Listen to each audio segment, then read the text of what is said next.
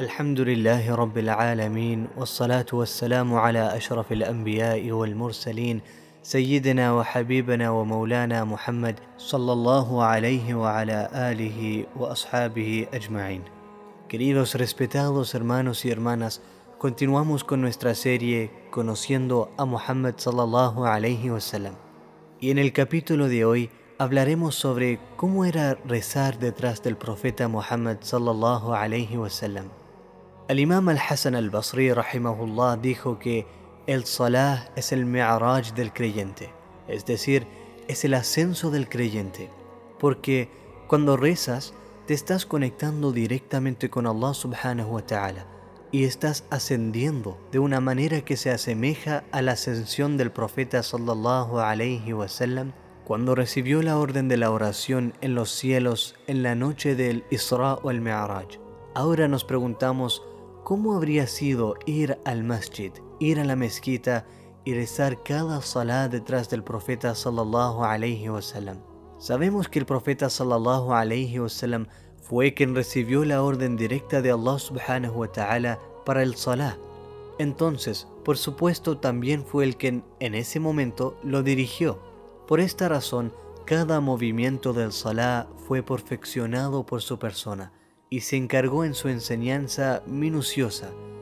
Cada paso y cada raka'a tenía un profundo significado para él, sallallahu alayhi wasallam.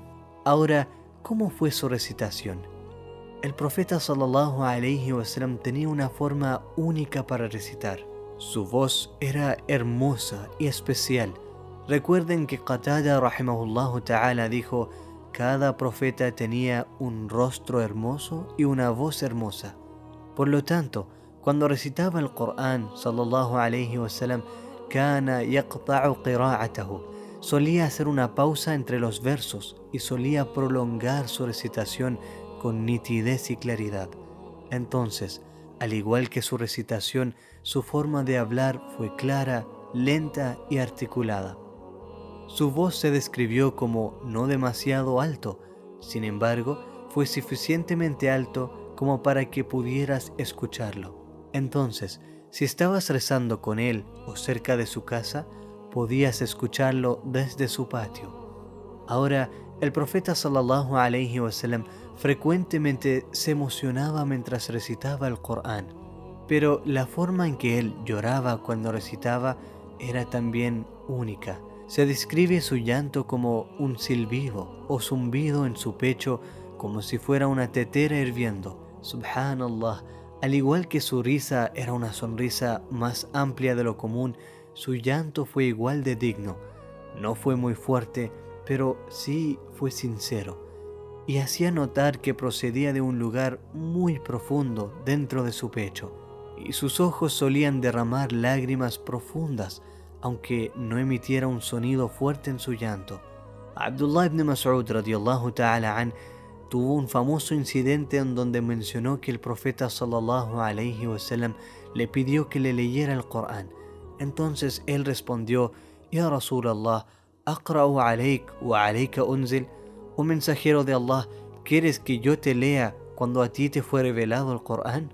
El profeta sallallahu alayhi wasallam contestó, me encanta escucharlo de alguien que no sea yo. Entonces Abdullah ibn Mas'ud radiyallahu ta'ala dijo que leyó la sura An-Nisa y cuando llegó a un verso en particular que decía فكيف إذا جئنا من كل أمة بشهيد ¿Cómo será cuando traigamos a cada umma un testigo y te traigamos a ti, oh Muhammad, como testigo de todos ellos? El profeta sallallahu alaihi wasallam puso su mano sobre mi rodilla y dijo, Hasbuk, basta. Entonces Abdullah ibn Mas'ud radiallahu ta'ala an subió la vista hacia los ojos del profeta sallallahu alaihi wasallam y estos estaban llenos de lágrimas, pero no se dio cuenta que era un llanto solo porque éste era silencioso, pues era un llanto profundo y sincero desde lo más profundo de su corazón, sallallahu alayhi wasallam. Por otro lado, el profeta sallallahu alayhi wasallam, por supuesto, se conectaba con Allah subhanahu wa ta'ala en cada uno de sus salah, ya fueran en una oración obligatoria o voluntaria. Pero el mensajero de Allah sallallahu alayhi wasallam no torturó y no hizo las cosas difíciles a los que estaban detrás de él, sino que evitó prolongarse para la comodidad de la gente. Y nadie, de eso es seguro, amaba su oración tanto como el profeta sallallahu alayhi wasallam. Por lo tanto, él enseñó, cuando dirijas el salah obligatorio, manténlo corto, porque tienes detrás de ti a los ancianos, las mujeres que vienen con sus niños, los enfermos y también a aquellos que deben ir a cumplir con sus deberes. Su en consecuencia, su oración no fue larga cuando dirigía el fard, la oración obligatoria. De hecho, si el profeta sallallahu alaihi wasallam escuchaba a los niños llorar en el salah, no iría a los padres a reprenderlos después de terminar. El mensajero de Allah sallallahu alaihi wasallam en realidad aceleraba la oración pues él entendió lo que era ser padre o abuelo. Habían momentos que incluso Al-Hassan y Hussein, que Allah esté complacido de ellos, y particularmente Hassan, iba y saltaba sobre el profeta sallallahu alaihi wasallam. Sí, en el fard, en la oración obligatoria, cuando él sallallahu alaihi wasallam estaba en sujud y el profeta sallallahu alaihi wasallam lo esperaba mientras colgaba de su espalda para que no se lastimara. Umama radiallahu ta'ala anha vino al profeta sallallahu alayhi wasallam cuando era una bebé y el profeta sallallahu alayhi wasallam la sostuvo en sus brazos mientras dirigía al salah y solo la dejó en el suelo cuando tuvo que hacer el sajda. Así que su oración fard obligatoria fue hermosa para ser seguida y escuchada. Se sentía sinceridad en su recitación a pesar de no ser muy larga y se disfrutaba su hermosa voz. Pero ahora, ¿cómo fue su oración voluntaria? Ahora es Ramadán y podemos entender cuánto anhelamos realizar el Salat Tarawih de forma completa, pero incluso en los tiempos del profeta sallallahu alaihi wasallam, el masjid, la mezquita, estaba repleta en las primeras noches de Ramadán. Por lo tanto, los sahaba radiallahu anhum se le unían en este precioso momento para escucharlo incluso toda la noche recitar. Por supuesto, el profeta sallallahu alaihi wasallam en su inmensa sabiduría dejó de hacerlo porque no quería que el tarawih se convirtiera en un fard para la gente, no quería que se convirtiera en una obligación para su pueblo. Ahora Zayd bin Thabit radiallahu ta'ala an tenía una interesante narración en la que cuenta que el profeta sallallahu alaihi wasallam había establecido una cámara en la mezquita y salía de noche para orar en este lugar particular. Luego, la gente comenzó a escuchar al profeta sallallahu alaihi wasallam y comenzaron a llegar rápidamente para unirse a él. Entonces, ¿qué pasaba con las noches en las que el profeta sallallahu alaihi wasallam no se presentaba ahí? Pues iban afuera de su casa, tosían, emitían sonidos, alzaban un poco la voz e incluso lanzaban algunas piedritas en dirección a su puerta, con la esperanza que él los escucharía y saldría a liderarlos en el salah. En consecuencia, el profeta sallallahu alaihi wasallam una noche se molestó y les dijo: "Oh gente, hice esto como ejemplo para su enseñanza. Así que vayan y ofrezcan sus oraciones en su casa, porque la oración de un hombre es mejor en su casa excepto en las oraciones obligatorias. Pero si tuvieras la bendición de orar detrás de él en las oraciones voluntarias, te podrías incluso arrepentir. Ibn Mas'ud radiallahu ta'ala an, el mismo hombre, subhanallah, que tomó tantas suras, capítulos frescos del Corán desde la boca del profeta sallallahu alayhi wasallam, dijo, una vez recé detrás de él en el salat del qiyam y luego agregó, hamamtu bi amrin su, pensé en hacer algo malo.